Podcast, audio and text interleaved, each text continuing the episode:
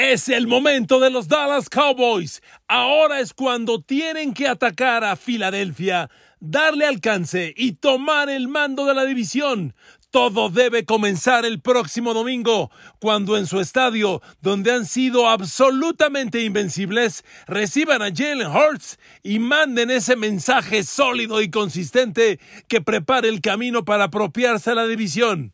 En el boxeo dicen, si el retador se tambalea, Pégale, pégale hasta derribarlo. Y es justamente la misión de los Cowboys el próximo domingo. La defensa de Filadelfia se ha metido a las 10 peores de la NFL. Dak Prescott, CeeDee Lamb, Jake Ferguson, Brandon Cooks tienen que explotar en grande. Es por el juego aéreo como Dallas tiene que poner orden y hacer que el domingo sea el principio de la conquista en la división este de la Conferencia Nacional. Queridos amigos, bienvenidos a mi podcast. Los saludo con cariño, con agradecimiento. Aquí estamos otra vez juntos, felizmente, para otro podcast de la NFL. Y bueno amigos, como se los dije en el teaser, han escuchado la frase en el box. Si el retador se tambalea, pégale. Pégale, pégale, pues Dallas Cowboys, el retador es Filadelfia. Indudablemente que se tambalea, así que es el momento de ir por ellos. Y saben qué, amigos, todo lo del próximo domingo lo debe escribir Dak Prescott. Es el momento. Las cosas se han acomodado, Prescott va en ascenso, la defensa de Eagles se cae, particularmente la defensa contra el pase se ha caído. Es el momento. Simplemente es el momento de Dak Prescott para que vaya in misericordia y ponga orden. Porque amigos, el momento vale. A ver, Dak Prescott y sus Dallas Cowboys a la ofensiva han anotado 169 puntos en los últimos cuatro partidos. A ver, a ver, a ver, a ver, ¿qué me estás diciendo? 169 puntos en los últimos cuatro partidos. Dak Prescott y los Cowboys promedian 42 puntos ofensivos las últimas cuatro semanas. Y el dato se complementa cuando te digo que la defensa de Filadelfia ha aceptado 147 puntos las últimas cinco semanas, a promedio prácticamente de 30 por partido. Entonces, pregunta obligada, ¿qué crees que va a pasar? Ahora amigos, para Dak Prescott es muy importante este momento porque no es la primera vez que goza de una buena racha, de un buen momento y cuando llega el partido grande se cae. Hoy es perfectamente válido cuestionar que Dallas no le ha ganado a ningún equipo grande. Consideremos, ok, corrijo. Dallas apenas le ha ganado a un equipo grande, Seattle, la semana pasada. Y eso que echándole la mano a Seattle y metiéndolo como grande, que no es un equipo malo ni chico, pero tampoco es San Francisco, Bills o algo parecido, ¿de acuerdo? Porque miren, no está de más el ejercicio. ¿A quién han derrotado los Cowboys esta temporada? Bueno, pues le han ganado a los Giants dos veces, a los Jets una, a los Pats, a los Chargers, a los Rams, ah, bueno, a Carolina, a Washington y a Seattle. Dígame usted de ellos quién es el triunfo grande. Pues honestamente Seattle. Y metamos ahí a Rams. Pero así como grandes, grandes, la neta no. Hasta el momento la historia de Dak Prescott es que cuando llega ese juego grande, él queda chico. Él está chico para los juegos grandes. Y eso tiene que acabar el próximo domingo. Y miren, como no me gusta ir al bla bla bla, les pongo ejemplos. El año pasado, Dak Prescott y los Cowboys le pegaron 43 a Minnesota en la semana 11, 43. Luego 28-20 a los Giants y luego 54-19 a los Colts, ligado por un 27-23 a Houston. Oiga, eso le dio a Dak Prescott y los Cowboys del año pasado 149 puntos anotados en cuatro partidos. Muy parecido a lo de este año. ¿Por qué le pongo el ejemplo? Porque después de esas cuatro victorias, Dak Prescott y los Cowboys visitaron Jacksonville. ¿Y cuál fue el resultado? Oh, sorpresa, oh, sorpresa, oh, desilusión. Jacksonville le ganó a los Cowboys 40, a 34. Un partido que se fue a tiempo extra. Dallas perdió el ritmo. Aunque las dos posteriores semanas ganó y le metió a Eagles 40 puntos y a, y a Tennessee 27, se metió a playoffs y continuó con la expectativa al eliminar a Tom Brady y los, y los Buccaneers 31-14 y luego vino la catástrofe de San Francisco, la catástrofe de siempre contra 49ers, que eliminó a los Cowboys 19 a 12. Entonces, como usted se da cuenta, querido amigo, amiga, no es la primera vez que Dallas pasa por un buen momento. Por eso el domingo ante Eagles, ahora sí o sí, tiene que ser el gran juego de Dallas y quien debe levantar la mano y poner el ejemplo se llama Dakota y se apellida Prescott. Y me refiero a esto, amigos, porque, a ver, está perfectamente documentado, y si no lo conoce, se lo voy a reiterar con gusto, la crisis defensiva de los Eagles. A ver, siempre les digo que a una defensa u ofensiva, cuando las quieras evaluar, vete a puntos anotados y puntos recibidos. Este juego se gana con puntos, no con yardas. ¿Dónde está la defensa de Eagles en puntos permitidos? Es la 24. Los Eagles están permitiendo 24 puntos por partido en la defensa 24. Fíjese las únicas defensas peores que Filadelfia en puntos permitidos. Seattle, que permite 24.2. Luego los Giants, Chicago, los Colts, Denver, que extraño, Denver, Arizona, Carolina y Washington. La defensa de Filadelfia está permitiendo más puntos por partido que la de los Pats. Digo, Ahí como ejemplo se lo dejo. No me quedo con solo ese dato. Miren amigos, amigas, no hay estadística más apegada a ganar o perder un partido en la NFL que la de balones perdidos, balones recuperados. Es muy claro. Cuando tú quitas al rival más balones de los que te quitan a ti, de los que tú pierdes, es muy, es altamente probable que ganen los partidos. Por eso el diferencial balones perdidos, balones recuperados es muy importante. El mejor en este rubro es San Francisco, porque los 49ers, entre los balones que le han quitado al rival y los balones que ellos han perdido, trae un balance positivo de más 11. Y eso es fabuloso. Fíjese quiénes son los mejores equipos en este diferencial. San Francisco más 11, Steelers más 10. Ahí está una estadística clave de por qué los Steelers andan como andan. Cincinnati más 9 y Dallas más 8. ¿Dónde están los Eagles? Pues los Eagles en el diferencial balones perdidos, balones recuperados, que eso incluye fumbles e intercepciones, Filadelfia tiene menos dos. Sí, menos dos. Y miren amigos, estos números van siendo el reflejo de la pobre defensa, porque cuando una defensa no anda bien, no presiona al coreback, si no hay presión al coreback, disminuyen las intercepciones, y si disminuyen las intercepciones, este dato viene a ser negativo, y es un dato relevante. Voy a más detalles sobre él. Los Eagles a la defensa han interceptado seis pases. Amigos, estamos en la semana 12. Intercepta seis pases, una intercepción cada dos partidos. Su quarterback, Jalen Hurts, ya le interceptaron 10. Simplemente en el rubro intercepciones ya traes un menos 4. Y ojo, tienes un quarterback que se llama Jalen Hurts, ¿ok? Y estás menos 4. Y si le agregas los balones provocados y recuperados del rival que Filadelfia ha provocado y recuperado, perdón, ha recuperado apenas 8 y ha perdido 6, el diferencial te da ese menos 2. Y eso, les repito, no es un buen dato. Pero el origen de este dato son las pobres capturas de coreback. A ver, amigos, el año pasado, yo recuerdo cuando estábamos en el Super Bowl, yo les decía, a ver, no es posible. La defensa de los Eagles trae 73 capturas de coreback en 17 juegos. Era casi un promedio de 4 por partido. Miren amigos, la cifra de los Eagles este año no es mala. En realidad tiene 34 capturas de coreback al momento. En 12 partidos está casi en 3 capturas por juego, que es una buena cifra, pero está muy lejos de lo que fue el año pasado. Muy lejos. Y realmente el personal en un alto porcentaje es el mismo.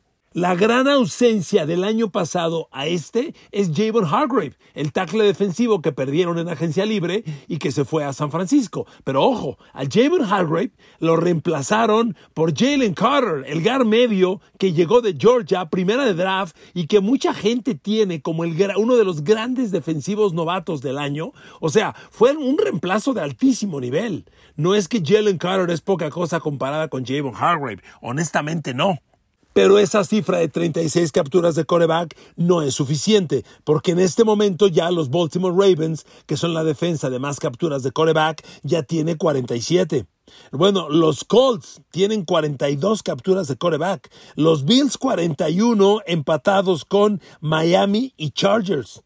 Dallas tiene 38 capturas en sexto lugar. Entonces, Eagles no anda bien. Si no hay presión al coreback, hay pocas intercepciones y con ello este balance tan crítico te va a resultar negativo, que es justamente lo que le está pasando a Filadelfia. Ojo amigos, una cosa es el dato acumulado de 12 semanas y otra cosa es lo que está pasando recientemente. A ver, me voy a los partidos recientes. ¿Cuántas capturas de coreback logró Filadelfia contra Brock Purdy el domingo pasado?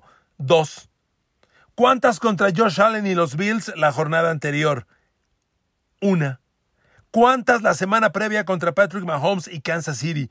Una. A ver, aquí me detengo. Fíjese el dato que le, está, le acabo de dar. Si sumamos los pases lanzados por los tres corebacks rivales de los Eagles, Brock Purdy, Josh Allen y Patrick Mahomes, nos da 119 pases. ¿Cómo es posible, defensa de Eagles, que tres corebacks lancen 119 pases contra la defensa de Eagles y la defensa de Eagles solo logra cuatro capturas de coreback en 119 pases? Saquen sus cuentas. Porque Brock Purdy lanzó 27 pases, dos capturas. Josh Allen, 51, una captura. Y Patrick Mahomes, 43 pases, una captura. 119 pases lanzados y solo generas cuatro capturas. Ahí empieza la historia. Por eso no se quede con el número de que Eagles trae 32 capturas de coreback y es una cifra respetable como yo le decía. La realidad reciente es mucho peor. El último gran partido de la defensa de Eagles, me refiero al rubro capturas de coreback, fue el anterior con Dallas y Dak Prescott. Ahí los Eagles generaron cinco capturas de coreback, pero ojo, cinco capturas de coreback y Dak Prescott aún así les metió 374 yardas por aire y tres envíos de touchdown. Amigos, ¿qué estamos encontrando? Estamos encontrando que la defensa de Eagles es mucho peor de lo que hemos venido platicando. Y honestamente, Dak Prescott los tiene a modo. Dak Prescott debe tener un gran día ante los Eagles el próximo domingo, porque los números de Prescott son realmente sobresalientes. Este año el quarterback de los Cowboys se está deshaciendo del balón a un tiempo promedio de 2.68 segundos. Es una cifra muy buena. No es la más no es, no es la pistola más rápida del oeste, pero es una muy buena cifra. Tenemos quarterbacks de 2.19 segundos. 2.68 es una cifra muy interesante. Y sus números en lo general son realmente muy buenos. Dak Prescott es de los mejores corebacks para lanzar a zonas profundas. Trae eh, un 53% de pases completos cuando viajan más de 20 yardas aire, pero lo más interesante, en esos envíos de 20 yardas aire o más, Dak Prescott trae nueve pases de touchdown, una intercepción. Amigos, y si Dak Prescott debe tener un gran día el domingo ante los Eagles, de la mano de él, CeeDee Lamb. A ver, CD Lamb lleva una temporada brutal, espectacular. No sé si ya se dieron cuenta, pero después de 12 juegos, CD Lamb trae 1.182 yardas en recepciones. Prácticamente 100 yardas por partido. 7 touchdowns, 13 recepciones, 13 yardas promedio por recepción.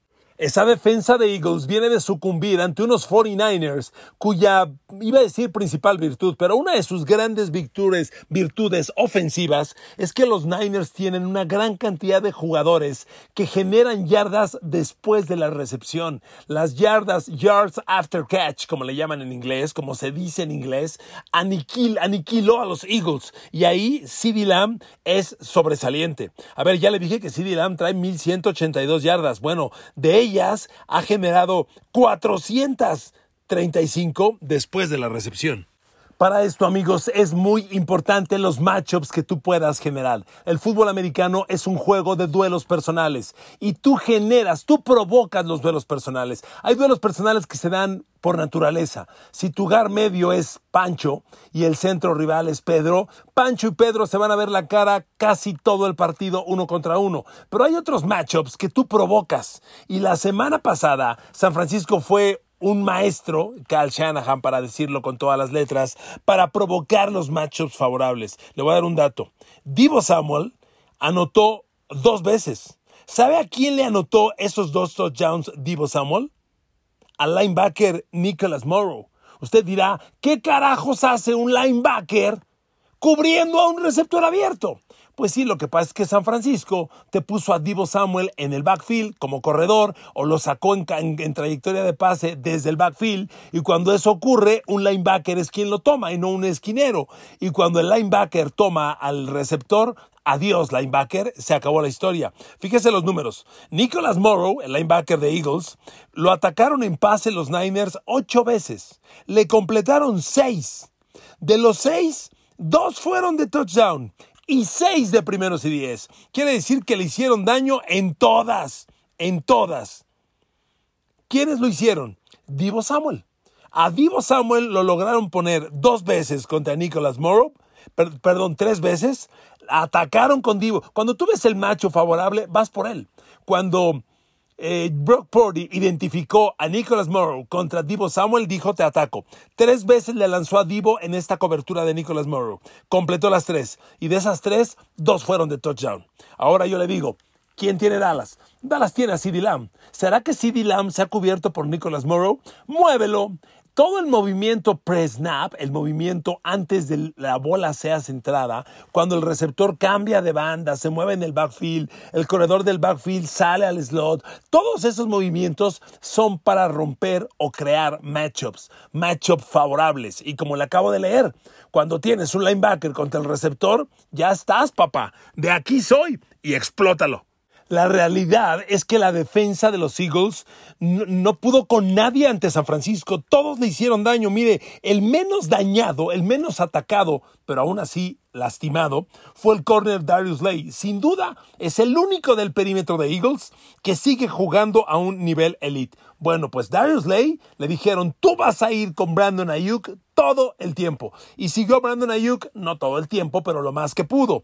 Bueno, tres veces Brock Purdy atacó a Darius Lay con Brandon Ayuk. De las tres, completó las tres. La clave fue que solo fueron 32 yardas. Y de los tres completos, dos fueron de primero y diez. Y que no hubo touchdown. Entonces, ah, Brandon Ayuk le hizo daño a Darius Lay, pero no significativo. No como Divo Samuel a Nicholas Morrow. Concedo que los Cowboys no tienen la diversidad ni la profundidad de los playmakers de San Francisco, pero tampoco están demasiado lejos. ¿eh? O sea, Dallas tiene a CeeDee Lamb, tiene a, Brandon Cooks y a un Jake Ferguson que va en ascenso como la espuma. Bueno, fíjese nada más lo que le hizo San Francisco a los Eagles. Con Brandon Ayuk, seis lanzados de Brock Purdy a Brandon Ayuk, cinco completos. Ayuk, como ya le decía, con Darius Lade se fue de 3-3. Con Reed Blankenship, el safety, que es otro sumamente vulnerable, le atacó dos, le completó uno. A Bradley Robbie le atacó uno, se lo completó a Ayuk. George Kittle, que tuvo otro partidazo. A George Kittle lo cubrieron, lo intentaron cubrir los Eagles con Christian Ellis. En tres ocasiones le completó dos y uno de primer y diez. Con Bradley Robbie, una, uno completo y fue de primer y diez. Con Nicholas Morrow, dos y le completó una. ¿Se da cuenta? San Francisco hizo lo que quiso contra cualquier variedad de coberturas. Y miren amigos, poniéndome un poco del lado de los Eagles, lo mejor que le puede pasar a Filadelfia es que Jalen Hurts salga en un gran día. Y lo tiene que hacer. Y Jalen Hurts tiene que ser agresivo y decidido en contra de los Cowboys. Sí o sí. Y mire, sí hay expectativa. No anda en un gran momento Dak Prescott, eh, perdón, Jalen Hurts. Miren, vamos a hacer una lectura muy simple. Últimos cuatro partidos. Jalen Hurts trae seis pases de touchdown, dos intercepciones. Pero de estos cuatro partidos ha lanzado 298 yardas, 200, 150 y 207. Cifras muy discretas. Ahora, Dak Prescott, últimos cuatro partidos. Dakota Prescott tiene 13 de touchdown, una intercepción en los últimos cuatro partidos. Pero eso no es todo. Vea el yardaje. Escucha el yardaje. 298, 331, 189 y 404. Claramente más agresivo, más profundo, más letal. Si usted me pregunta, ¿podrá Filadelfia corregir estas broncas de aquí al domingo para el juego de los Cowboys? No, la respuesta es no. Llevan 12 semanas jugando así. ¿Usted cree que en 4 o 5 días lo van a corregir? Claro que no. Lo que Filadelfia tiene que hacer ya, y que seguro está planeando, es decirle a Jalen Hurts, a ver compadre, ve por un gran día. Porque la semana pasada Dallas le ganó a Seattle, pero Seattle dañó notablemente a la defensa de Dallas. A ver, Seattle le metió a los Cowboys 35 puntos, pero no es todo el daño. Además, generó 400 yardas de ofensiva total. Gino Smith lanzó pases para 334 yardas, 3 touchdowns y una intercepción. Y si hay un hombre en particular, además de Gino Smith, que le hizo daño a los Cowboys, fue DK Metcalf, el receptor abierto por Dios. Anotó tres veces. A ver, ¿qué hizo? ¿Qué hizo mal Dallas que no pudo con DK Metcalf? Bueno, bien simple. Gino Smith atacó con DK Metcalf ocho veces. DK completó seis, seis de ocho. Pero eso no es todo. Fueron 134 yardas. 66 de ellas después de la recepción. Seis de recepciones fueron de, cinco recepciones fueron de primero y diez y tres de touchdown. DK Metcalf le anotó tres veces a los Cowboys. ¿A quién le anotó en particular? Dos a Darren Bland. Dos. La otra a Stephon Gilmore. A los dos corners titulares de Dallas, a ambos les tocó lo suyo. Entonces, dígame usted, ¿tiene Filadelfia alguien parecido a DK Metcalf? Yes, sir. Yes, sir. Y se llama AJ Brown. Bueno, parecen clones. AJ Brown y DK Metcalf. Amigos, no lo duden. Filadelfia va a salir con toda agresividad a atacar profundo al perímetro de Dallas. Darren Brown lleva una gran temporada. Interceptar cinco pases y convertirlos en pick six es una locura. Pero yo siempre les he dicho, reconociendo que los números de plan son interesantes, siempre les he dicho, hay una estadística en el fútbol americano, NFL o de donde quiera usted, que hay que restarle valor, no le haga tanto ruido, y es la de intercepciones. No es el mejor corner el que intercepta más. Y a Darren Bland, en este juego del jueves de la semana pasada ante DK Metcalf, Gino Smith lo atacó cuatro veces, le completó tres, 108 yardas, 58 de ellas después de la recepción y le anotaron tres veces. Y además hubo otra recepción de primer y diez. Es decir, todo lo que atacaron sobre Darren Bland hizo daño. Para allá va AJ Brown, ¿eh? no tengan la menor duda. ¿Qué nos espera el domingo? Un pinche partidazo. la neta, un pinche partidazo. Porque los Eagles son el retador que se tambalea. Y Dallas Cowboys, cuando el retador se tambalea, pégale. Pégale hasta que se caiga. Es el momento. Gracias por escuchar este podcast. Los quiero mucho a todos y a todas. Que Dios los bendiga y hasta el día de mañana.